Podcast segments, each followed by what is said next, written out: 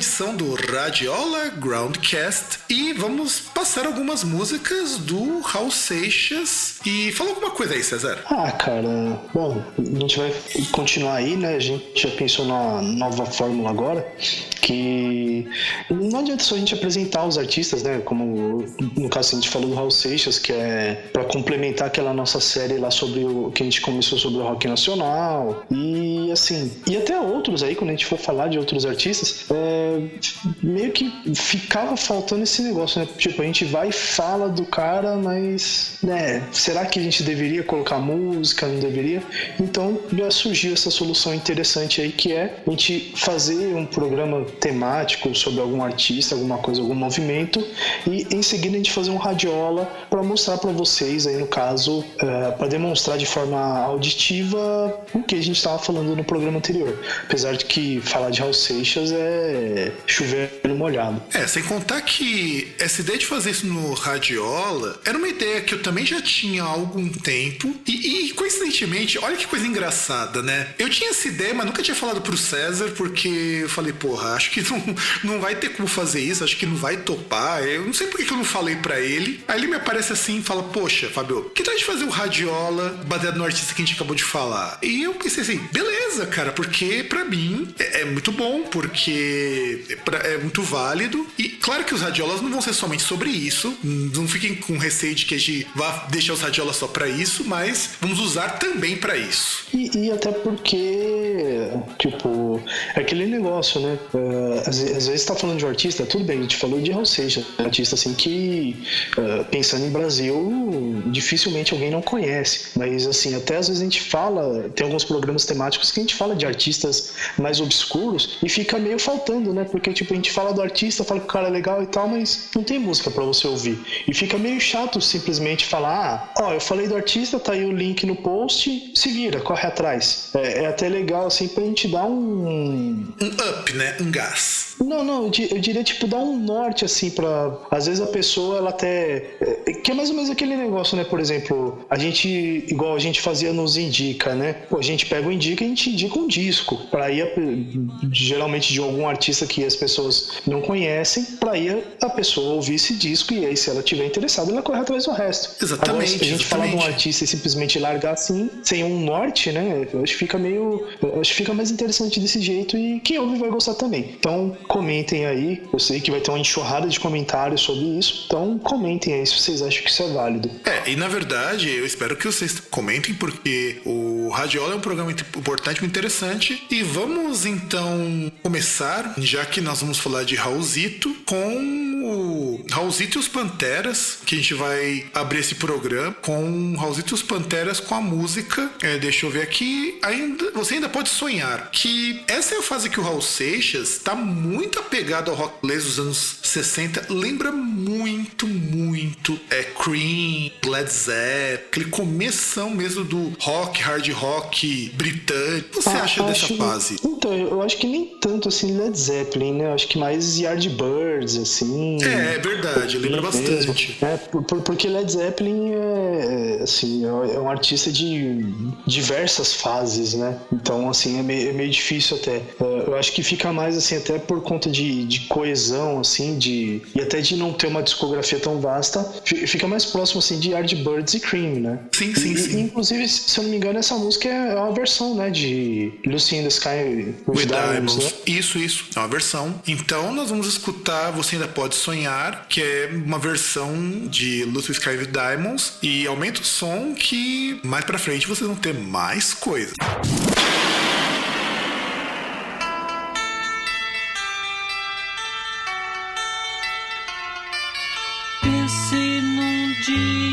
Com gosto de infância, sem muita importância, procure lembrar. Você, por certo, vai sentir saudades, fechando os olhos, verá. Doces meninas dançando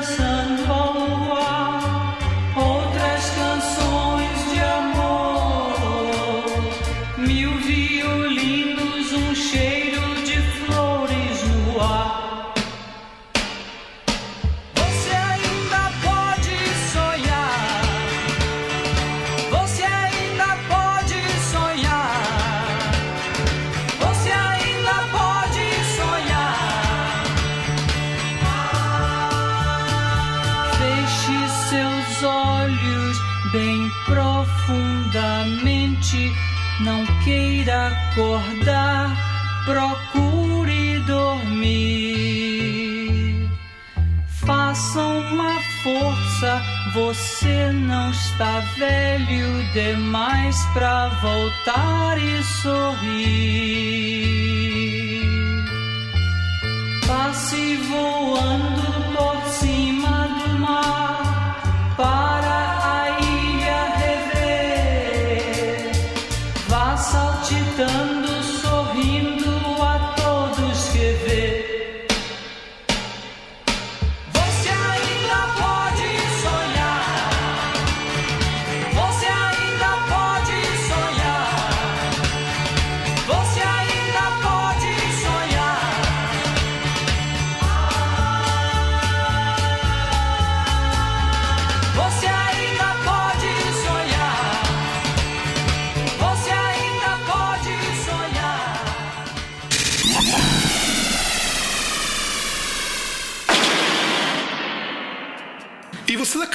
então de escutar a música Você Ainda Pode Sonhar do Raulzito e os Panteras. Vamos começar a falar da primeira grande parceria dele, que é com o senhor Paulo Coelho. O que que você tem para comentar sobre essa grande parceria? Ah, cara, eu conheço já ouviu algumas vezes. Eu, inclusive, falei no último programa. Foi a melhor coisa que o Paulo Coelho fez na vida. Sinceramente, eu não li nenhum livro dele, mas eu tenho certeza 100% que é muito melhor qualquer música do que os livros dele. Inclusive, o Paulo Coelho tem um sério problema com essa parceria, porque ele renega muita coisa que ele fazia antes, porque o que acontece? O Paulo Coelho e o Raul Seixas, eles estavam estudando a Telemai, o Aleister Crowley nessa época. E foi uma época que o Raul Seixas, ele teve um contato com um monte de coisa mística, esotérica, então as músicas dele refletiam muito isso, tanto que até o próprio nome dos discos, o Cri Rabadô, Bandolo, são, é um- são nomes todos tirados dessas referências ao Crowley, tudo sem tirar a própria sociedade alternativa, na qual é uma sociedade na qual você não tinha regras, tinha leis, a única lei que existia era a sua própria lei, a sua própria vontade. O que inclusive foi o que trouxe vários problemas para ele, né? Mas Paulo Coelho, como obviamente sobreviveu, né? Aí já até agora vi- virou um, um escritor renomado e tal.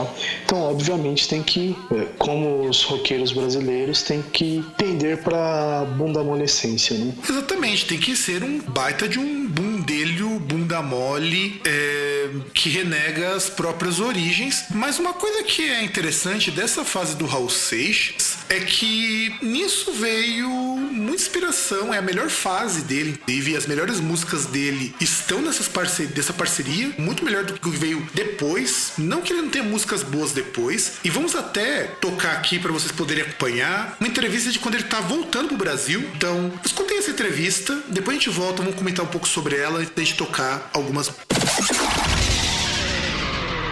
Em 1974, eu estava eu estava com a com a sociedade alternativa, esse, essa ideia estrutural da sociedade alternativa, os parâmetros todos desenvolvidos em plena raia mesmo. Estava com a estava numa época assim de uma época esotérica e frequentando tudo e participando de tudo, escrevendo para John Lennon, já estava não sabia que eu ia me encontrar com ele, também não sabia que eu ia ser expulso do Brasil, é, ordem de prisão do primeiro exército, né? Eu estava ia ser doado para mim por uma sociedade esotérica egípcia, uma sociedade famosa de Aleister Crowley, no mundo inteiro, o 666. É, foi me legado um terreno em Minas Gerais. E essa eu acho que foi o, o cume, né? Culminou aí, justamente essa le- legação do terreno, onde eu ia é, construir uma cidade. Uma anticidade, um projeto de uma anti-tudo, é o anti-guarda, o anti... ia colocar, fazer uma cidade modelo. E aí nós íamos, nós estávamos tão loucos, embriagados pela, pela ideia, eu, Paulo Coelho, um- tinha um advogado, tinha um, um juiz, tinha pessoas importantes em cada área, era da sociedade alternativa. Então, foi quando foi, desba- é, foi tudo desativado, porque eu fui expulso para Nova York, eu morei um, fiquei um ano exilado do Brasil, sem poder voltar. E eu fui pego na pista do aterro quando eu voltava de um show. E um- um- o carro da, da, da, da DOPS eh, barrou o meu táxi, né?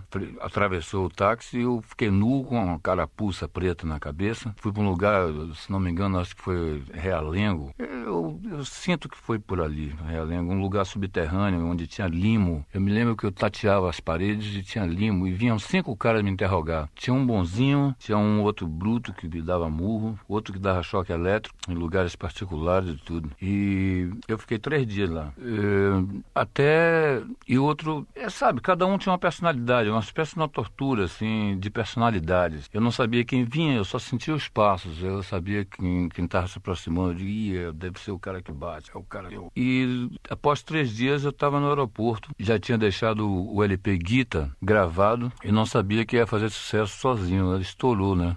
O Guita estourou, acho que tocou umas seis faixas, um por um, a Sociedade Alternativa, Guita, é, Medo da Chuva. Foi um disco que foi muito explorado. E então eu estava lá nos Estados Unidos, já tinha encontrado com o John Lennon, já tinha corrido o país, eu era casado com uma americana na época, e, e tinha cantado com Jerry Lee Lewis em Memphis, Tennessee, ele me acompanhou de piano. Ele tinha transado um bocado lá nos Estados Unidos, quando veio o consulado brasileiro e bateu na porta da- do meu apartamento, quase em dezembro de 74, né? Bateu na porta dizendo que eu já podia voltar, que o Brasil me chamava e que eu já era patrimônio nacional, que estava vendendo disco.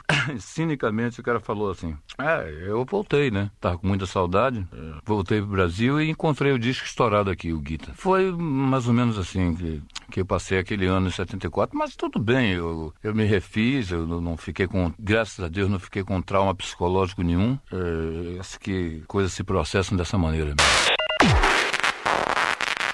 Bom, e aí agora vocês ouviram a- essa entrevista aí que foi, na verdade, um trecho de uma entrevista foi dada para uma rádio pelo Raul Seixas, enquanto ele ainda estava no exílio em Nova York, se preparando aí para voltar para o Brasil, né? E aí, Fábio, o que, que você acha assim de, de interessante que tem nesse, nessa entrevista aí, em todo esse contexto? A primeira coisa que chama muita atenção, antes de mais nada, é que você percebe um Raul Seixas muito mais vigoroso do que ele tava no fim da carreira dele, que a gente vai depois perceber na, na entrevista fatídica que ele deu lá pro Jô Soares. E, e olha que curioso, ele encontra lá nos Estados Unidos ninguém menos que o John Lennon. E numa das histórias mais porra louca, eh, na entrevista ele deixa muito claro que ele tava lá nos Nova York quando o John Lennon já tinha separado da Yoko Ono e tava procurando alguém pra dividir um AP.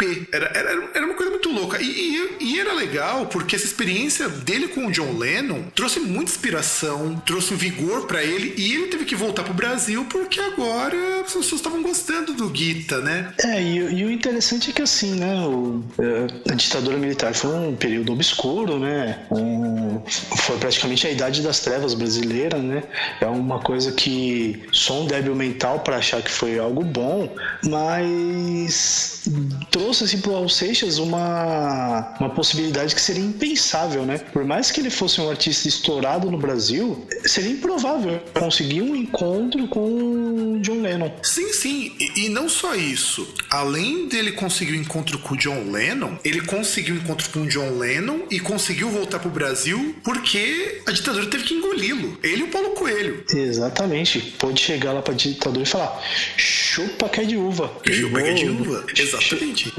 O, o Raul Seixas, antes mesmo da célebre frase do, do Zagalo, mandou um: vocês vão ter que me engolir. É, inclusive, o nome Gita, ele é inspirado num livro do Bhagavad Gita, que é um, um um escrito que fundamenta uma das linhas do budismo, que era uma época mais esotérica, aquela época mais, é, vamos dizer assim, do Raul Seixas, mais místico do que qualquer outra coisa. E sabe o que é legal dessa fase? Eu, eu gosto muito dessa entrevista, principalmente, porque ele tá muito mais sóbrio do que ele viria a estar nos anos seguintes. Não é gozado isso? Será que talvez não poderia expressar uma certa decepção?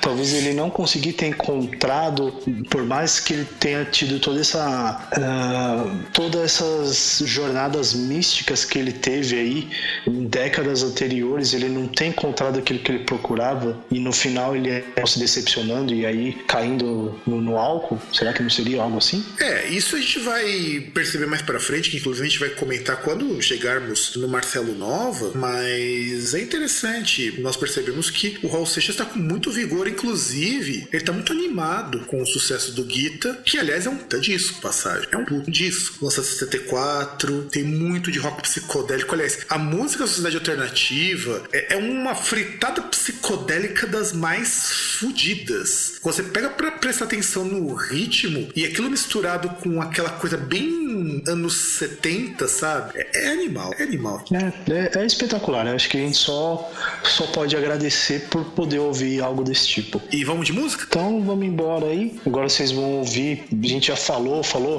né? Vamos falar tanto, vocês vão ouvir aí Sociedade Alternativa e vocês vão ouvir do Krieg Rabandolo, As Minas do Rei Salomão.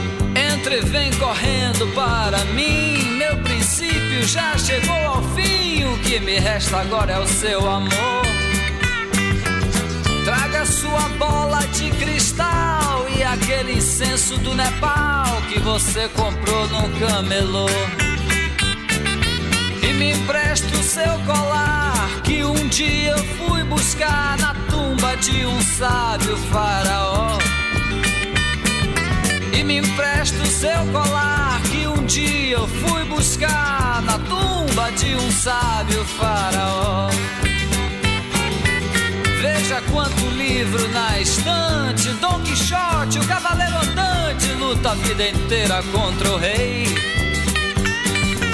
Joga as cartas, lê a minha sorte. Tanto faz a vida como a morte. O pior de tudo eu já passei. Do passado me esqueci, no presente me perdi. Se chamarem, diga que eu saí. Do passado eu me esqueci, no presente eu me perdi. Se chamarem, diga que eu saí. Vai.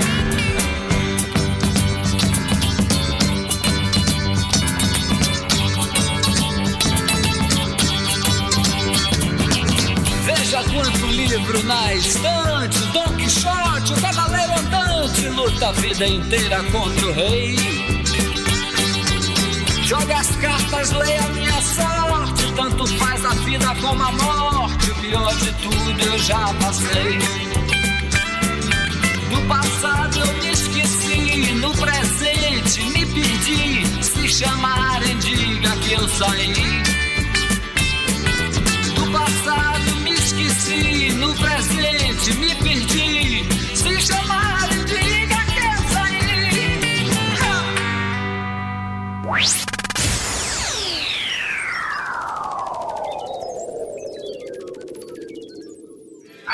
Rapaz, que musicão, hein? A gente acabou de escutar a versão do Krieg Ho Bandolo de As Minas Rei Salomão e começamos com Sociedade Alternativa, que eu acho que é a música favorita de 10 entre 10 ouvintes de Raul Seixas e pessoas que curtem ficar tocando as musiquinhas em violão em rodas de amigos que tocam Legião Urbana, provavelmente. Bom, como eu não curto tocar, tocar violão em rodinhas de amigos, então eu não é a minha favorita, mas é uma música espetacular. E o que eu acho bacana, o César bem lembrou que o Raul Seixas era muito de regravar músicas dele com outros arranjos, com outras versões que parecem músicas completamente diferentes. E a gente, inclusive, tem a, essa Minas Rei Salomão que ele regrava de uma outra, uma outra versão. Enquanto essa versão que vocês escutaram é uma versão bem mais rock and roll, a versão que ele vai colocar no 10 mil anos atrás, ela tem uma pegada bluseira muito mais fodida, muito, muito diferente. É é que, na verdade eu- eu não é assim, é que aquele negócio, né? O, é, essa versão aí do Craig Rabandolo, ela, ela tem muito dessa influência, da influência country que o Raul Seixas tem, né? Que até, inclusive, em outras músicas se nota, como por exemplo, ah, ah, naquele medley maravilhoso que ele faz de Blue Moon of, Blue Moon of Kentucky com Asa Branca, né? E, e essa primeira versão, ela tem muito essa pegada, assim, do, do violão e tal, tem, tem, tem aquele sonzinho mais, mais instalado, sabe? E essa outra versão não, né? Ela, se eu não me engano, foi até a, a versão que eu conheci primeiro, eh, essa música, foi essa versão do Há 10 mil anos atrás, que é É uma versão sério?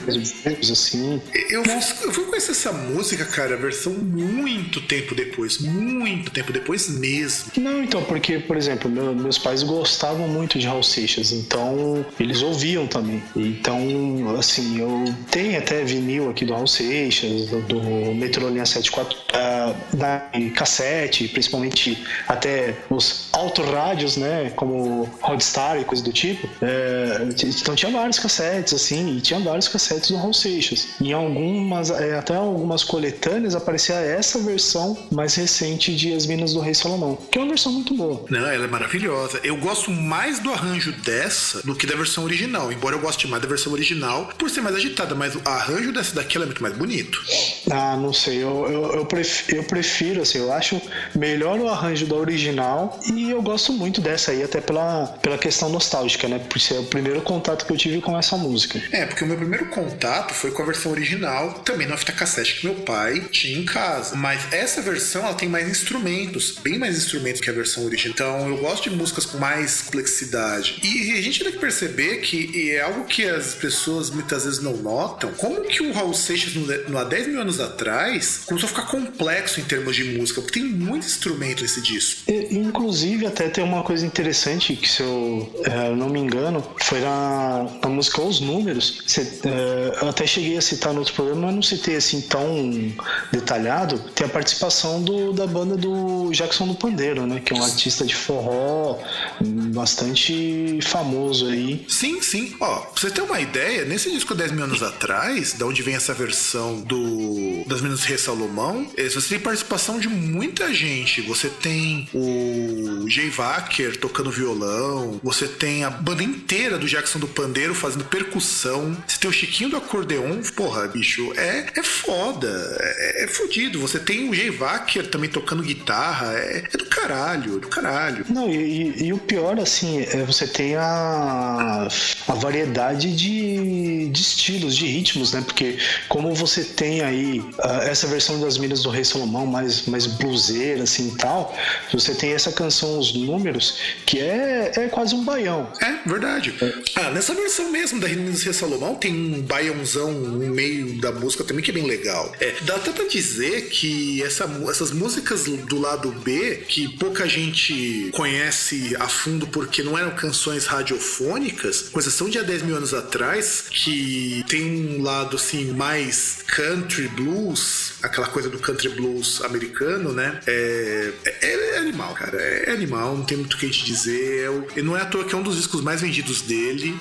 Não tem muito o que a gente dizer, só sentir, né? Só sentir. E a gente vai tocar então neste bloco, pra, para o deleite de vocês e para o meu deleite também, As Minas do Rei Salomão, essa versão agora da versão do há 10 mil anos atrás, que é bem diferente, vocês vão poder comparar. E a gente vai tocar também, aí, depois de uma breve discussão, porque é, é foda escolher playlist de Raul Seixas, porque daria pra gente falar durante horas de músicas muito boas. E daria pra gente fazer, sei lá, umas 10 playlists diferentes, né? E em ordens diferentes que a gente não, não chegaria num consenso de qual estaria melhor. Então a gente pegou do Novo Eon, que é um disco que o pessoal não dá muita bola. E, não é nem- e o disco até é considerado um fracasso de vendas, mas é um fracasso de 60 mil cópias. É, é aquele negócio, né? Um- É um fracasso de vendas. É, o Raul Seixas tinha voltado pro Brasil e tal. Ah, ele veio aí depois de, de Guita, né? Porra, ele veio depois de Guita. Então ele tinha que ser um, um sucesso, né? Tinha que ser um negócio assim extraordinário. Mas, Mas sabe, não que é, foi. o- mas sabe o que é o mais legal? Esse disco, pra muita gente, é um disco muito querido. Eu concordo que ele é um dos mais queridos hoje, porque é, a gente até estava discutindo ba- nos- no bastidor daquela coisa Tu és o MDC da minha vida, que você já tinha falado isso daí, que é uma música muito legal. Aliás, Nossa, cara, é, é foda. Essa, essa música é, é, é- é tragicômica. Sim, na verdade, se a gente for falar música por música, dá pra fazer uma análise de como essas músicas são muito boas. O disco não vendeu porque deu azar. É porque assim, você não vai superar um disco que é foda com o Noveon. É, sinto Então, mas, mas, por exemplo, você tem aí a maçã que décadas depois recebeu versões de outros artistas. Pô, rock do diabo, cara. É, rock do diabo. Meu, é música espetacular, cara. E, e é rock mais rockão mesmo, sabe? Sim, não sim. Tem aquela, não tem muito aquela questão de, de country e tal, já é mais. O Raul Seixas mesmo, Tu és o MDC da minha vida, ele arrisca um pouquinho de brega no meio da música. É legal Sim. isso. É, ele arrisca um pouco de brega. É, assim, é fantástico, mas a gente escolheu uma que é aquela música que muita gente escutou em rádio. Eu lembro que eu escutei essa música em rádio. E eu acho ela foda. Bate aquela nostalgia quando eu escuto isso, que é o Tente Outra Vez. Então a gente vai escutar neste bloquinho a, as Minas Rei Salomão, versão do 10 mil anos atrás, e do Novo Eon, a música Tente Outra Vez.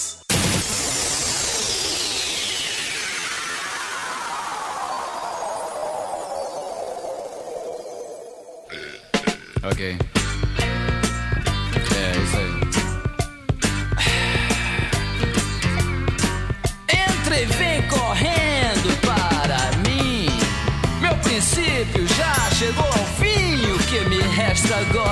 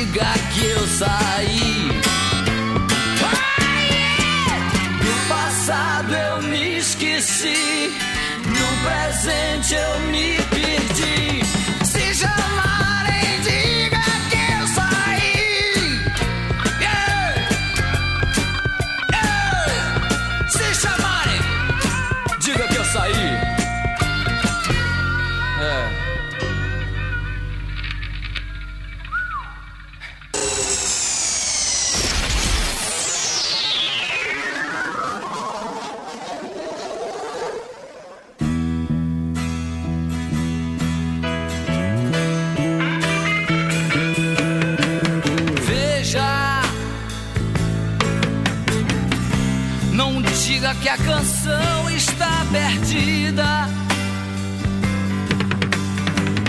Tenha fé.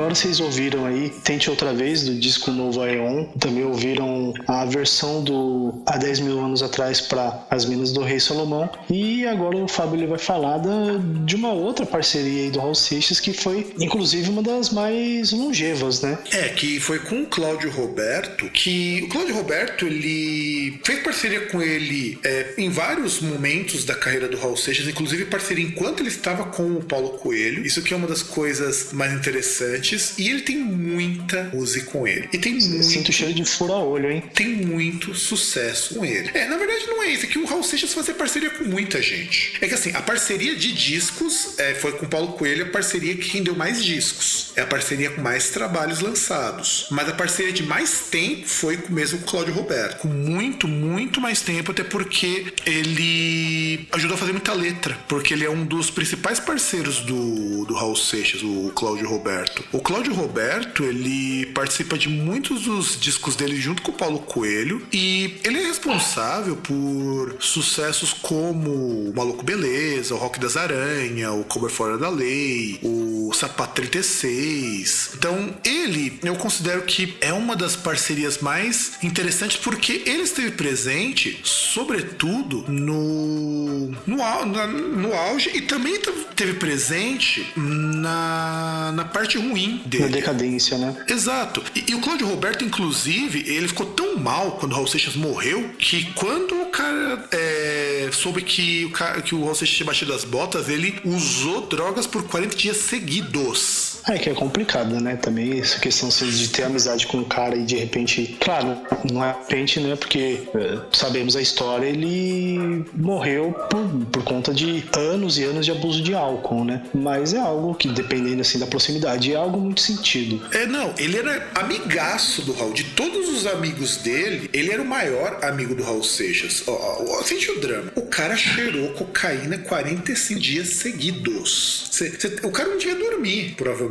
Já tá ligado. Praticamente o cara, vários helicocas, né? Exato. Eu acho que era um helicoca por mês, cara. Até dar, ou seja, foi um helicoca e meio que ele É. consumiu. Não, não, não. Sem contar o seguinte: além disso, ele passou pelo menos, é, além desses 45 dias tomando, cheirando cocaína, ele passou 10 anos com pesadelos porque ele via o Raul Seixas nos sonhos. É, e o, o Cláudio Roberto, ele tem 30 músicas gravadas com Raul Seixas, ou seja, um terço das músicas do Raul Seixas, é, um terço das da- um terço das músicas dele tá gravado, das músicas que do o dia que a Terra parou foi composta por ele, e ele é o amigo mais querido, o amigo mais é, próximo do Raul Seixas, foi foda, cara. Ele é um amigo e ele é tão foda o Cláudio Roberto que ele não dá entrevista. É muito raro conseguir entrevista o cara. Ele é, não deixa que ninguém se aproxime da casa dele. Os habitantes do lugar onde ele mora também não querem que ninguém se aproxime. Ele é extremamente recluso. Depois que o cara morreu, ele não quer saber de fama, não quer saber de nada disso. Ele deu um foda-se pro mundo. É, que, assim, só dois comentários. O primeiro, pô, e realmente, você sonhar com alguém que morreu, cara, é bad vibe pra caralho. E, e, e é aquele negócio, né? Eu acho que meio que contraponto em relação ao Paulo Coelho, ele não, ele não se sente bem assim. O Cláudio Roberto, ele não se sente bem assim. eh, se de alguma forma parecer que ele explora financeiramente o fato de ter sido amigo do Raul Seixas, né? Exato. E ele é um cara que tem uma treta fodida com o Paulo Coelho. Ele não gosta do Paulo Coelho. Ele não gosta porque. Tá, mas quem gosta do Paulo Coelho, né, cara? E, e ele não gosta do Paulo Coelho desde o primeiro dia que ele viu o cara. Porque ele. Ele não gosta porque. Sabe aquela coisa de não bater o santo?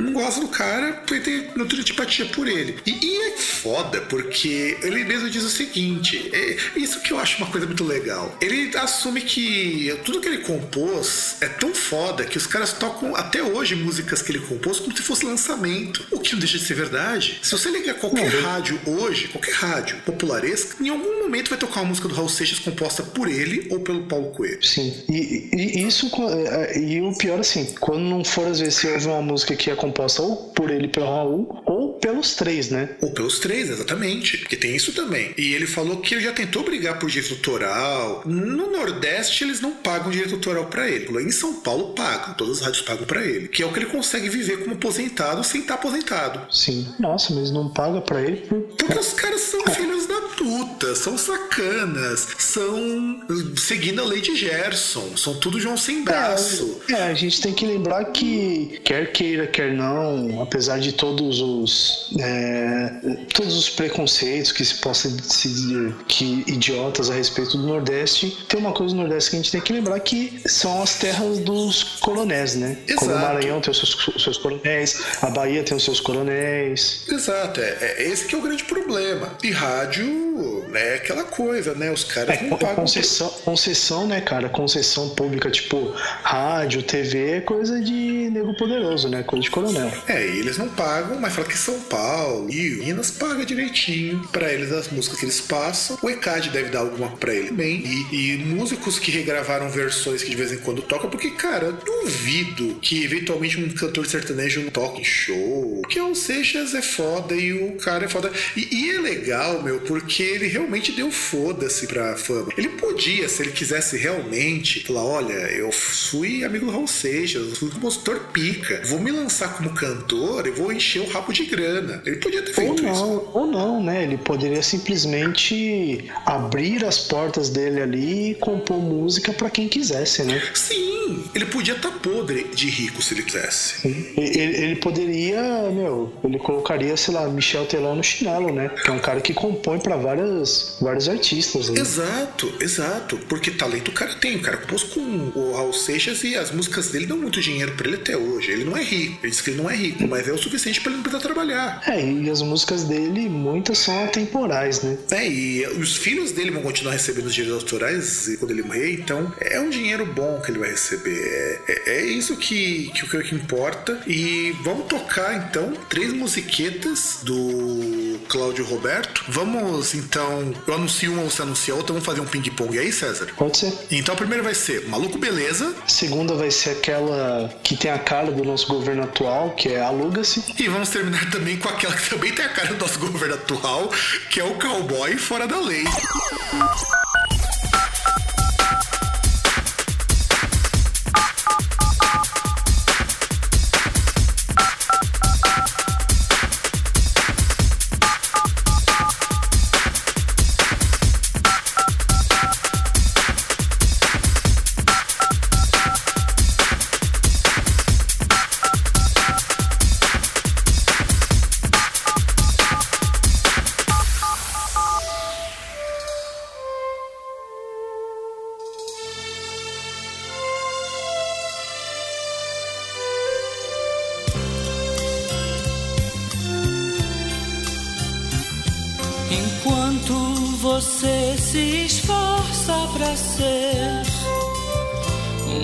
Sujeito normal e fazer tudo igual.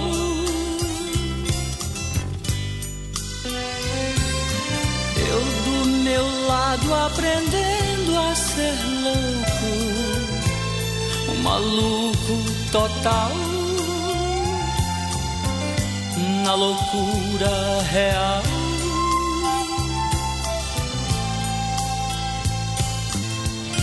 Controlando a minha maluquez, misturada com minha lucidez, vou ficar, ficar com certeza, maluco, beleza, eu vou ficar.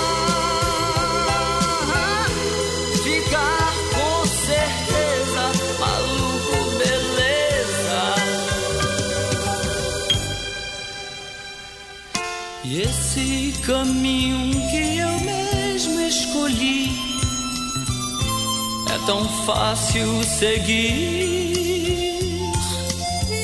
por não ter onde ir.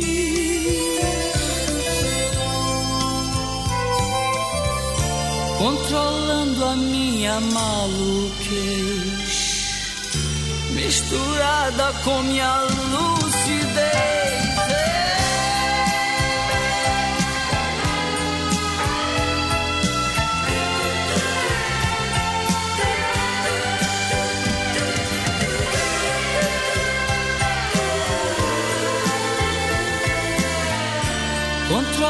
A minha maluquez misturada com minha lucidez vou ficar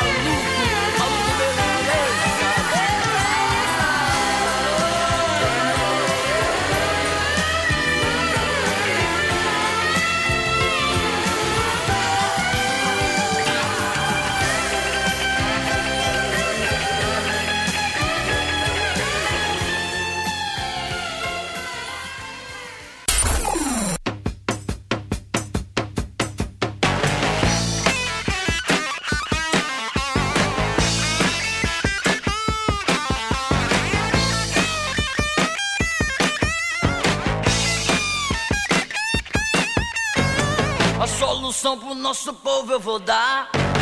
Negócio bom assim ninguém nunca viu. Tá tudo pronto aqui, é só vir pegar. A solução é alugar o Brasil.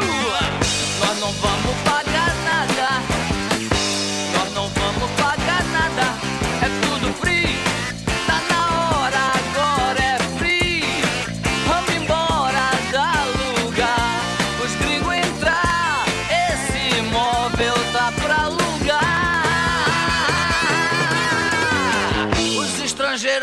eles vão gostar.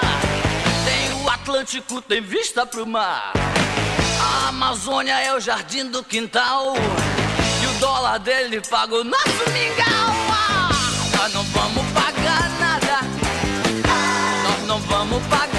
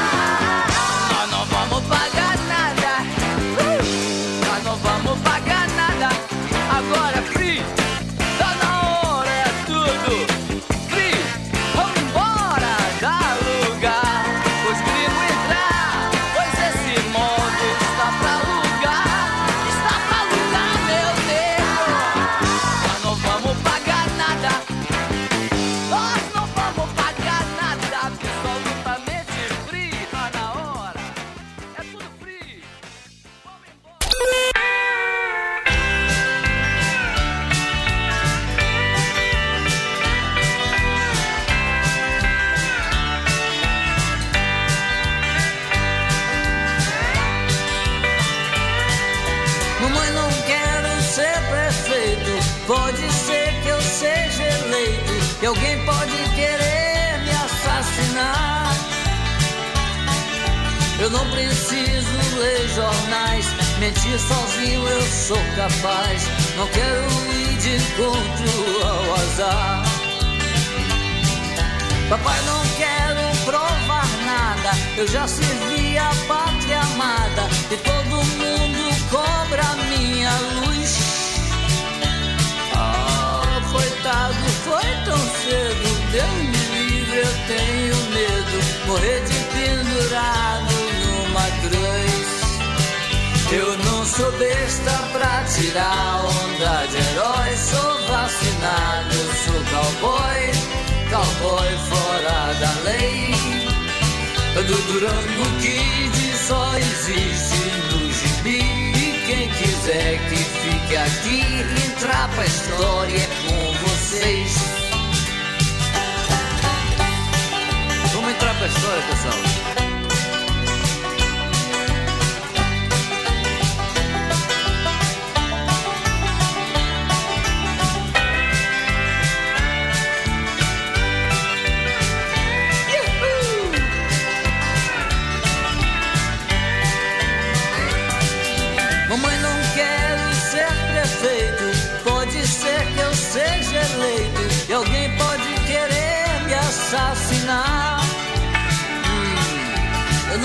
Preciso ler jornais. Mentir sozinho eu sou capaz. Não quero ir de encontro ao azar. Papai, não quero provar nada. Eu já servi a pátria amada. E todo mundo cobra minha luz, minha luz. Oh, coitado, foi tão cedo. Deus me livre, eu tenho medo. Morrer de pendurado cruz. Eu não sou besta pra tirar onda de herói. Sou vacinado, eu sou cowboy, cowboy fora da lei. Do Durango Kid só existe no gibi. Quem quiser que fique aqui, entrar pra história com vocês. Eu não sou besta pra tirar onda de herói, sou vacinado, cowboy fora da lei. Do Durango Kid só existe no gibi. E Quem quiser que fique aqui, entrar pra história com vocês. Entra pra história. Samba grande.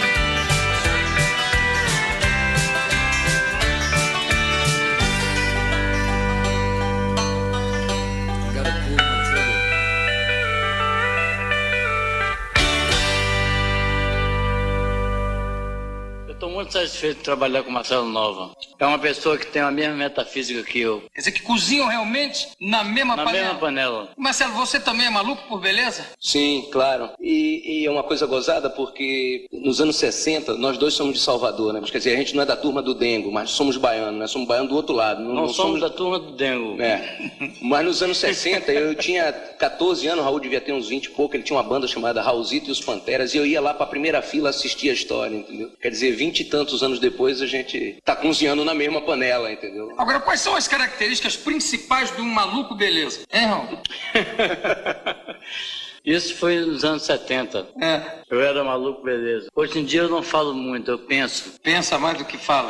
penso mais do que falo. Mas você acha que quando falava muito, deu muito problema pra você falar muito nos anos 70? Deu muito problema pra mim. Eu fui expulso do país. É, Em que ano você foi expulso? 74, na época do Geisel. E foi pra onde? Nova York, encontrei com João Lennon, em Nova York. Ficou amigo do João Lennon lá? Fiquei amigo do João Lennon. E como é que foi a tua barra em Nova York, Raul? Como é que era a vida em Nova York? Bem, eu tive, eu tive com, com João Lennon quando ele estava separado da Yoko Ono, num apartamento que ele alugou. Um apartamento grande, enorme. Eu fui com o cara do Cruzeiro, o secretário dele, o segurança dele botou o cara do Cruzeiro para fora. Eu já tinha me inscrito. Já tinha me escrevido com ele, né? Já tinha escrito cartas para ele sobre a sociedade alternativa. E foi esse motivo que eu fui posto para fora do país. Que queriam saber quem eram os donos da sociedade alternativa, quando eram apenas uma música. e John Lennon botou três dias na casa dele, eu fiquei três dias na casa dele. E conversamos sobre os donos, os donos do planeta Terra, as pessoas que fizeram a cabeça do planeta Terra, Jesus Cristo, pessoas ilustres, né? Pessoas altamente ilustres. ilustres e ele me perguntou quem é que tinha no Brasil de grande figura. Nós conversamos sobre Calígula, sobre todos esses departamentos, né? essas pessoas incríveis. Ele me perguntou sobre quem é que tinha no Brasil. Eu fiquei nervoso, não tinha ninguém para dizer. Eu disse Café Filho, Café Filho. Café Filho. Aquelas coisas que a gente fica nervoso diz. Imagina o João Lennon ouvindo isso. Café Filho. Café Filho, não, doesn't matter, doesn't matter. Então, assim, né, gente? Chegamos na- agora na última entrevista que ele deu lá pro Jô Soares. Eu acho que nessa época o Jô Soares ainda tava no SBT. E veja só, o que acontece aqui é que todo aquele Raul Seixas que nós conhecíamos lá do Guita, do Crig Roubandolo, ele tá extremamente desidido, tá acabadaço. Até o tom de voz dele tá diferente. E ele tá bastante debilitado também, né? Porque ele bebia bastante, né? O Marcelo Nova fala em algumas entrevistas que, em uma assim notória, ele falou que ele foi lá, conversou com o Raul Seixas, tal, tava num bar, aí tava ficando tarde, assim, tarde da noite, ele falou, olha, então beleza, tal, mas gente troca ideia depois e tal. O Marcelo Nova foi pra casa dele, quando ele voltou no outro dia, já era quase de tarde, o Raul Seixas estava lá no bar ainda bebendo. É, e o que complica, pra falar a verdade, no Raul Seixas, nessa época, é que ele já tinha perdido o controle da vida dele. Ele não tinha mais o que fazer. E o Marcelo Nova, meio que quando ele surge, nesse contexto pelo menos, ele tá, vamos dizer assim, trazendo alguma coisa diferente pra ele. Ele tenta reerguer um pouco o Raul Seixas, por assim dizer. É, é foda, sabe? É, é meio que um resgate, né? Porque a- até aquele negócio que é, era um outro artista, um outro cantor de rock baiano, né? Então meio que tinha o Raul Seixas como um- uma espécie de mentor, né? Então tenta lá trazer. É, é que mais ou menos é aquele negócio, né? O, o álcool pro Raul Seixas era como a comida pro Elvis, né? É, exatamente.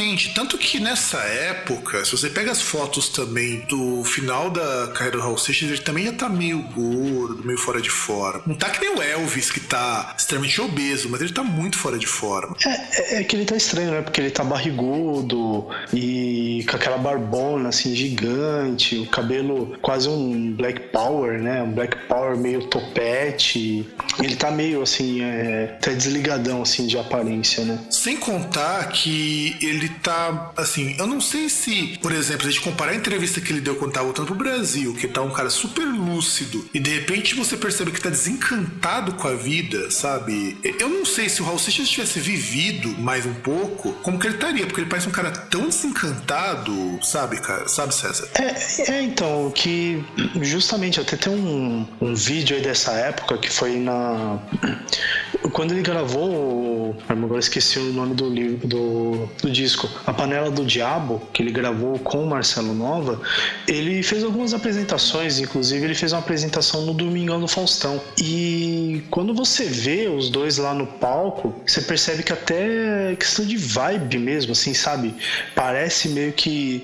O, o Raul Seixas ele parecia tipo. As, imagina aquelas lâmpadas fluorescentes, aquelas de barra quando já vai queimar. Sim, você vê sim. que tem aquele negócio preto ali na ponta, é, tá enfraquecendo, enfraquecendo, dá uma- umas pulsadas e depois. Puf. Então, meio que. é, assim, claro que é, estamos comentando um fato acontecido, então é, é meio complicado isso, mas parecia que de certa forma é, ele meio que sentia que, que tava chegando no fim do no fim da linha, sabe? Ele não, não tinha não tinha até até parecia que ele não tinha meio tipo que vontade de viver mesmo. Sim, sim. É, inclusive, na entrevista você percebe que o Marcelo Nova tá super empolgado no tom de voz dele e o Raul Seixas tá num misto assim de desencanto e talvez de redescoberta, porque ele tá desiludido com aquela ideia da sociedade alternativa que ele já percebeu que não vai rolar mesmo. Eu não sei se também se ele tá desencantado porque é, ele tava se vendo assim num, ca- num momento que ele tava se recuperando do fundo do poço, porque ele tinha descido até o inferno, ele tinha perdido o controle da vida dele, sabe? É foda. Eu acho que nesse momento que o Raul Seixas ele perdeu o controle da vida dele, ele não só abusou muito do álcool, mas ele também passou a ter problemas com o diabetes, que agravou muito, sabe? E, e talvez até uma coisa que a gente não falou lá ah, no anterior e tal, a gente não comentou ainda, a questão dos relacionamentos dele, né? Que ele teve acho que, acho que três, ex- três esposas, né? Uhum. Inclusive, uma delas contribui nesse disco que a gente vai citar com a parceria do Marcelo Nova. É, que se não me engano, a Kika. A Sim. Kika, né? Sim, sim, sim, sim, sim. E o Raul Seixas, ele tem uma complicação por conta do diabetes. Olha que coisa foda, né, meu? O cara, ele tá com diabetes e ele tá bebendo todas. Todas. E assim, isso tá acontecendo porque ele não consegue superar tudo o que tá acontecendo na vida dele. Vamos tocar um trechinho da entrevista da parte do Marcelo Nova comentando o projeto, depois a gente volta pra gente comentar um pouquinho mais sobre esse momento. Rock and roll morreu em 59. Hoje em dia o que existe é um reflexo da nossa época, né? Nossa cultura. Um, um reflexo puro da nossa cultura. E como é que você chama a música que você faz hoje, Raul? Raul Seixismo. E o Marcelo? Marcelo Nova tá fazendo o quê? Marcelo Novismo ou Raul Seixismo? É, acho que a gente tem umas, umas identidades, umas coisas assim de identificação que já vem desde essa época, né? Que eu comecei a falar da coisa dos anos 60, eu via, na, naquela época eu ouvia Beatles, Rolling Stones, quer dizer, vinha tudo de outro continente, né? Aí um belo dia eu descubro que existe um tal de Raulzito e o tal, uma tal de uma banda chamada Os Panteras. Eu lá vi, né? E me aparece essa figura de casaco de couro, topete e tal, e eu digo, e eu lá de baixo dizendo, pô, um dia eu quero ter uma banda, assim, foi, foi, foi, foi o primeiro contato Banda ao vivo. tufete? O que que você queria Os mais? dois, os dois, bicho, os dois, os dois. Porque tinha um negócio do chiclete, da cuspida do chiclete, que era esteticamente importante. Naquela época era muito importante você usar a gola da camisa pra cima e cuspir o chiclete. Mas por quê? É importante agora Não, porque o pai da gente não fazia isso, né? O pai da gente tinha a gola assim e não mascava. E Então mascar cuspia. era um negócio complicado, entendeu? Tinha, podia ser muito E arriscado. aí a gente pode perceber o quanto que o Marcelo Nova ele admirava para caralho o Raul Seixas. O carinho que ele tinha por, pelo músico, não só por ser baiano, mas talvez por mostrar pra ele que era possível fazer rock no Brasil e não ser, sei lá, da Jovem Guarda. Ou que dava pra fazer música no Brasil e não ser músico de bossa nova, né? É, porque o que acontecia muito no Brasil é que ou você fazia bossa nova ou você fazia MPB, que MPB pegou elementos do rock depois de um tempo, ou você embarcava em ritmo regional. Agora, pra quem era do Nordeste, você não tinha muita opção, você tinha que fazer ritmo regional, porque virava meio que uma marca registrada como é até hoje. Quantos roqueiros do Nordeste você vê hoje? Eu conheço, por exemplo, sei lá, você tem o Marcelo Nova, você tem a Pitty e meia de bandas de metal que vem de lá, mas não é um tipo de som característico daquela região. É, você até tem outros, assim, por exemplo, você lembrar Nação Zumbi. É, mas Nação Zumbi não é exatamente rock, né, bicho?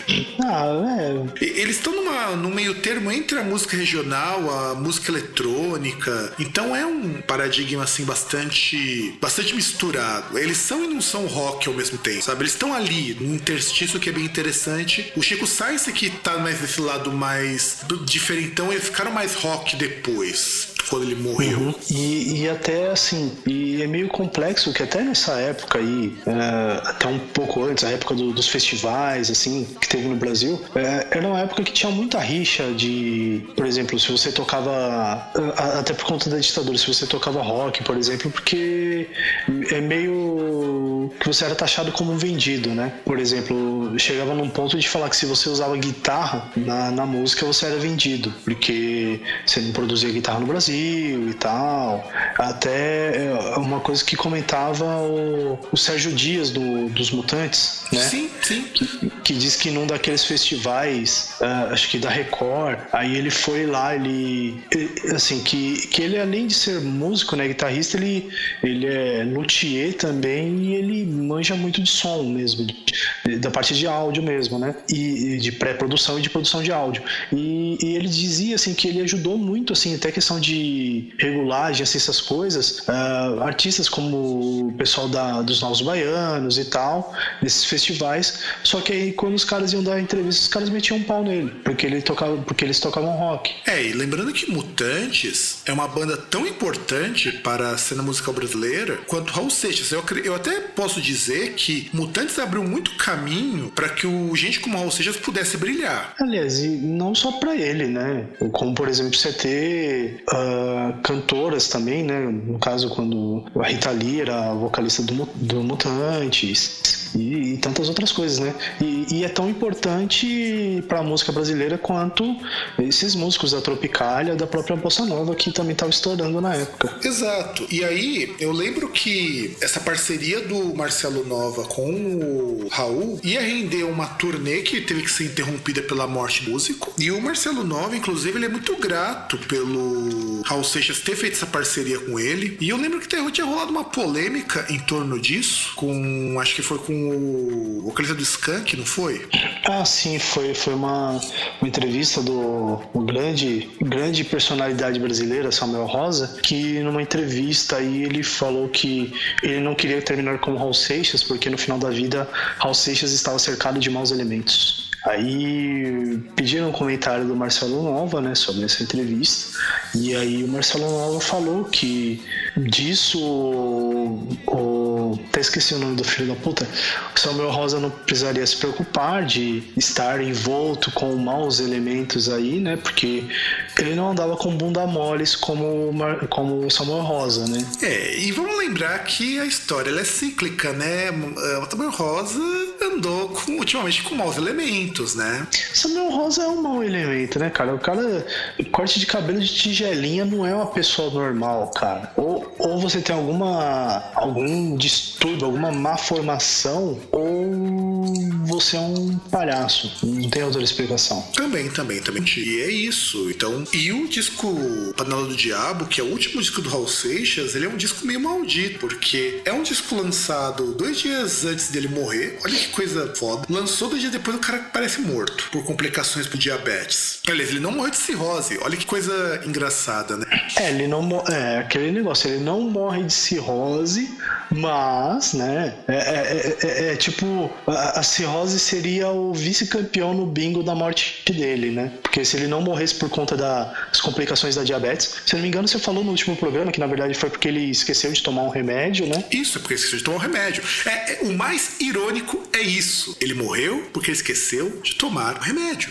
E se ele tomasse um remédio, ele ia morrer de cirrose. É, ele é morrer de cirrose. Quer dizer, na verdade foi um conjunto de coisas. Ele esqueceu de tomar um remédio um dia antes. Ele tava com diabetes lá em cima, porque ele tinha enchido a cara. Porque é foda. Porque o problema de quando você tem diabetes, eu sei porque tem um amigo meu que tem, é que você não pode beber. Seu corpo não processa direito o álcool quando você não, não tem seu organismo funcionando bem para processar açúcar. E, e o pior não é isso. O pior é que quando você tem diabetes, você já tem dificuldade para processar açúcar. E quando você tem isso associado com um nível alto de álcool, você não consegue, não pode tomar glicose, por exemplo. Que já vai mandar embora, né? Não, porque não pode. Você, o seu, seu corpo não vai processar, você vai entrar em choque. É, para quem tem diabetes, você tem que, para cuidar de problemas de álcool, você tem um tratamento diferenciado. É treta isso. Tanto que se você tem diabetes, que nem eu conversei com uma professora amiga minha, diabetes você quer beber, o máximo você pode tomar um pouquinho, tem que ser destilado. For cerveja, essas coisas, a, índice de glicemia vai lá pra cima. Caramba, então você não pode nem comer um bombom de licor, né? Não por causa do açúcar. Cacetada, hein? É, eu conversei com essa professora minha, com a minha amiga minha, que é a professora que trabalha lá comigo, ela falou que é punk, meu, e ela tem desde que ela nasceu. Não, e, e- e é complicado até porque a gente falando aí dessa questão de como ele morreu, é, é- é que também são coisas assim, né, que acontecem com alguns caras que você não entende, né? Igual mais ou menos a morte do Bob Marley, também foi um negócio meio, meio estranho, né? Que aí foi um, um problema que começou com uma unha encravada e, e que depois ele precisaria amputar o dedo, assim, amputar o pé por causa de uma infecção e que no final ele morreu, né? É, a morte do Raul Seixas aconteceu por um descuido dele. É claro que ele chegou no estado que ele chegou porque ele estava zoado de saúde, ele tinha bebido muito. Tudo isso contribuiu para que ele é, chegasse onde ele chegou. Ele não teria morrido. É, de- é, é, não é uma fatalidade, né? É um resultado aí de décadas de excessos, né? É, exatamente. Ele teve décadas de excesso e, e isso do, do diabetes foi só pra, pra finalizar. Foi tipo, tive misericórdia. E Foi aí- o fatality, né? Foi o Fatality. E o que azedou o rolê do Marcelo Nova, que teve que encerrar a turnê antes mesmo dela começar. Quer dizer, ele já tinha começado a turnê antes do lançamento do disco, já tinha feito acho medo de shows. É, tinha começado a promoção, né? Aquela. Pra, né? Vamos lançar o disco e tal. Estão fazendo parceria.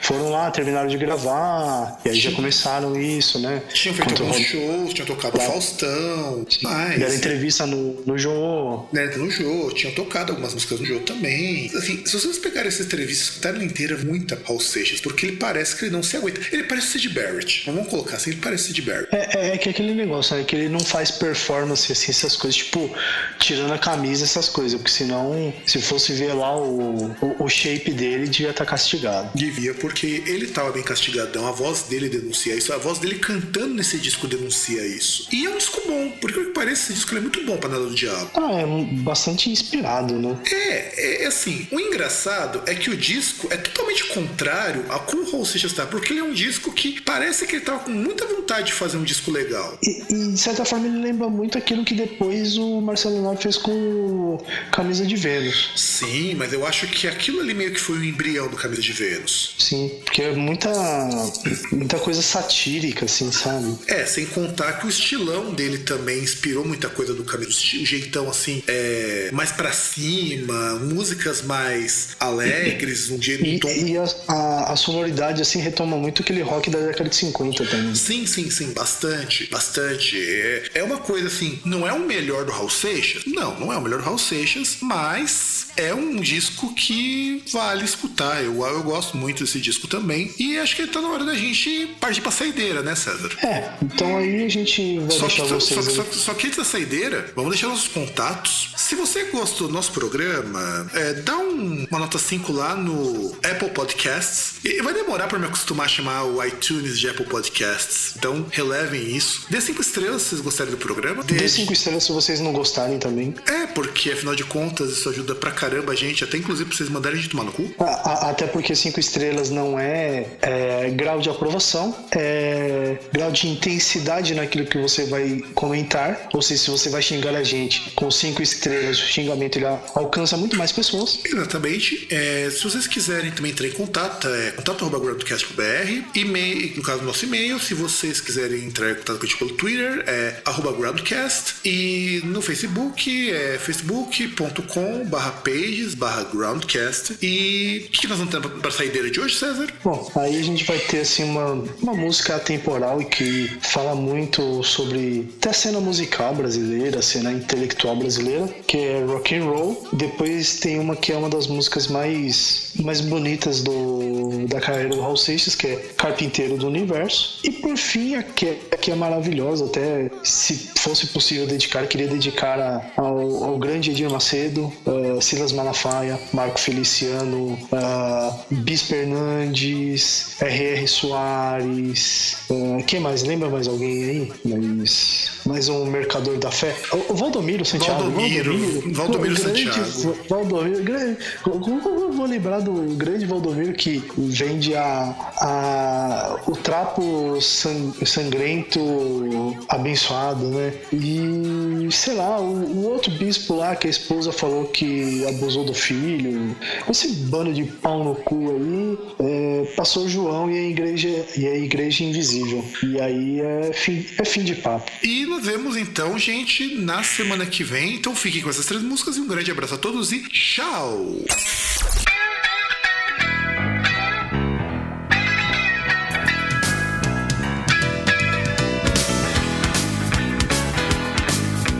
Há muito tempo atrás, na velha Bahia, eu imitava Little Richard e me contorcia. As pessoas se afastavam pensando que eu tava tendo um ataque de epilepsia. De epilepsia. No teatro Vila Velha, velho conceito de moral. Bosta nova pra universitário, gente fina intelectual.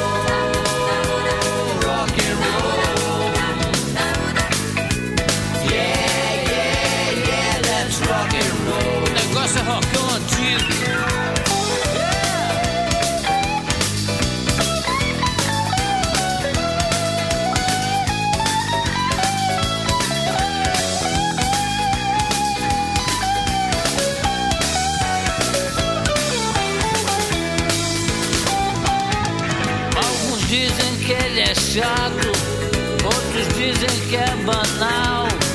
Já o coloco em propaganda,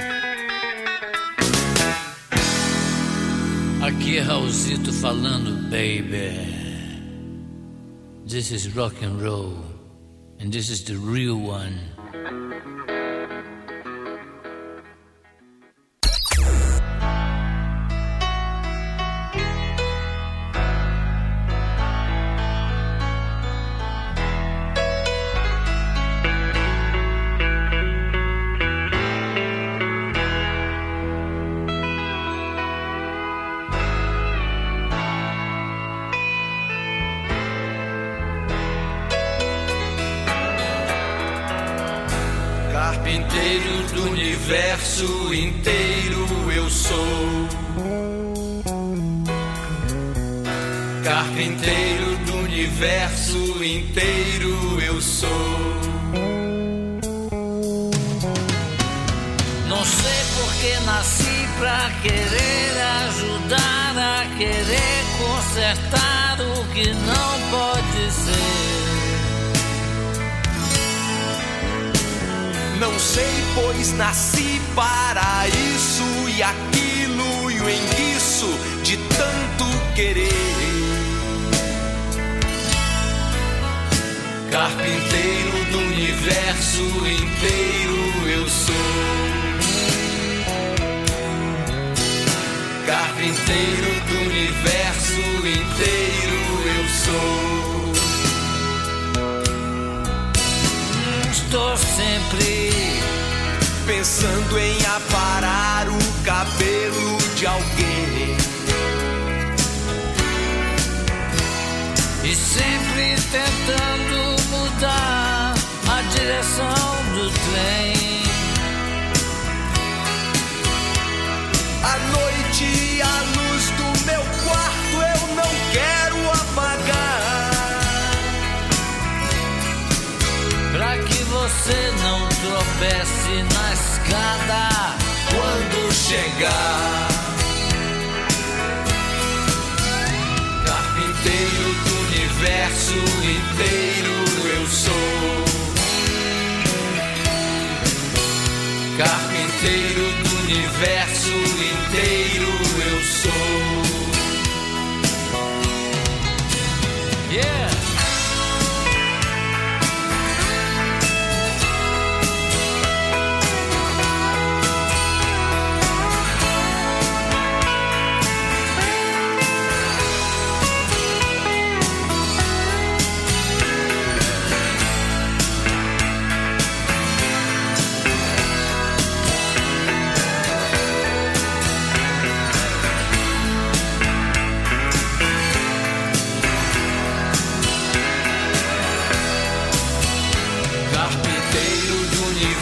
universo inteiro eu sou.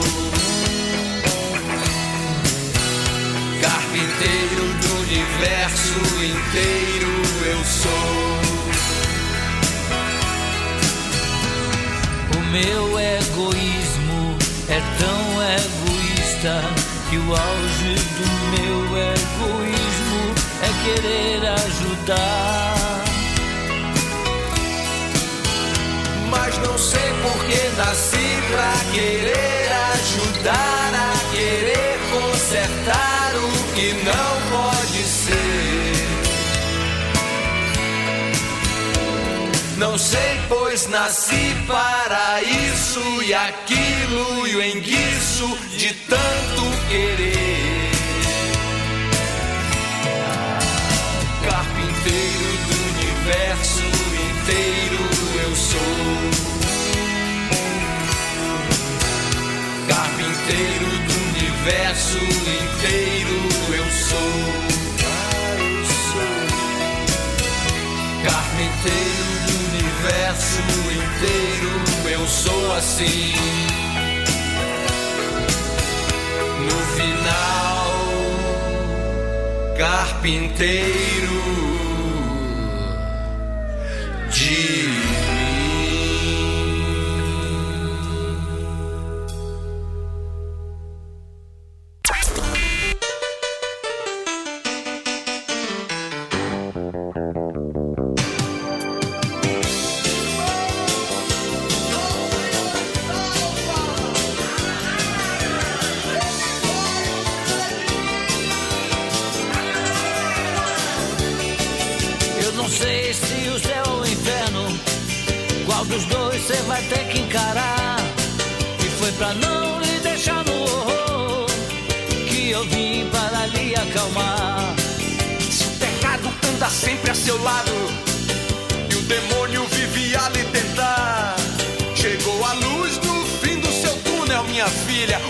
cajado vai me purificar. Pois eu transformo água em vinho, chão em céu, pau em pedra, cruz em neve.